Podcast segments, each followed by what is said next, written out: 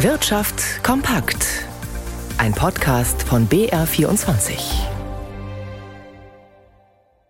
Im Studio Leonie Tim. Die Direktbank ING hat als erste Bank angekündigt, Sparern zumindest zeitlich eng befristet, erstmals drei Prozent für das Tagesgeld anzubieten. Das mag zwar nur ein Lockvogelangebot sein, aber es könnte einen Stein ins Rollen gebracht haben. Andere Banken könnten sich gezwungen fühlen, auch ihre Angebote weiter nach oben anzupassen. Felix Linke berichtet. Es tut sich etwas, zumindest für wechselwillige Sparer, die bereit sind, mit ihren Guthaben innerhalb weniger Monate schnell mal die Bankverbindung zu ändern.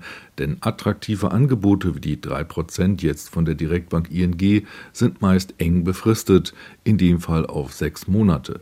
Danach gibt es auch bei der ING nur noch 0,6%, schon aufs erste Jahr gerechnet wären das nur noch rund 2% und danach eben immer weniger.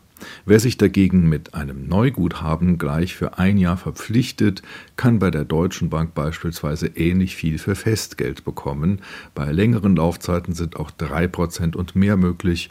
Häufig gelten auch diese Angebote nur für Neukunden oder für Altkunden, die ihr Geld von einer anderen Bank abziehen und es auf ein bestehendes Konto neu einzahlen.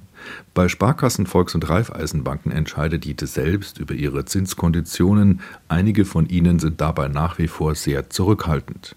Beim Festgeld zögern auch viele Sparer noch, weil sie sich in den nächsten Monaten noch bessere Konditionen erhoffen. Für Kassenpatienten ist die Corona-Impfung in Bayern auch weiterhin kostenlos. Ein Streit zwischen der Kassenärztlichen Vereinigung Bayerns und den gesetzlichen Krankenkassen über die Vergütung ist beigelegt, hat die KVB mitgeteilt. Nikolaus Nützel hat sich die Einzelheiten erklären lassen.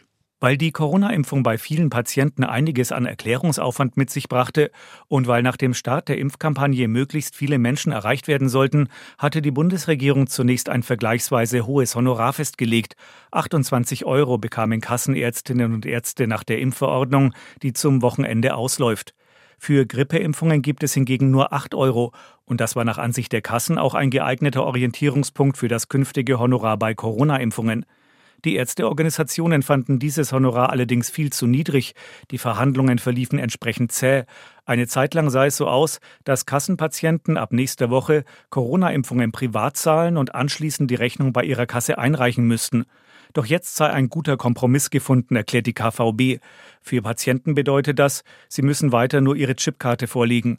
Für die Praxen heißt der Kompromiss, für Corona-Impfungen gibt es künftig 16 Euro als Regelhonorar anstelle des Sonderhonorars in Höhe von 28 Euro.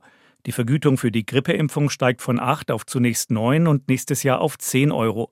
Für Privatversicherte ändere sich nichts, erklärt die KVB. In der verkürzten Osterwoche hat der Ölpreis einen deutlichen Satz nach oben gemacht. Und der Goldpreis hat sich Richtung Allzeithoch bewegt. Jan Plate im BR24 Börsenstudio, wie ist das denn einzuordnen? Also der Ölverbund OPEC Plus, der hat ja mit den großen Ölförderländern Saudi-Arabien und Russland wieder etwas die Muskeln spielen lassen, einen Affront gegen die USA und den Westen gelandet. Die OPEC Plus hat ja zu Wochenanfang mit der überraschenden Entscheidung, die Fördermengen zu kürzen, den Ölpreis mehr als sechs Prozent nach oben getrieben. Eben weniger Angebot treibt meist den Preis nach oben, füllt die Kassen der Ölförderländer. Im Moment notiert der Preis für die Nordseesorte Brent bei fast 85 Dollar. Das aber könnte die Inflation hochtreiben. Untersucht manche vielleicht Gold als Inflationsschutz. Der höhere Ölpreis könnte die Wirtschaft bremsen. Das nach den jüngsten Turbulenzen um Banken.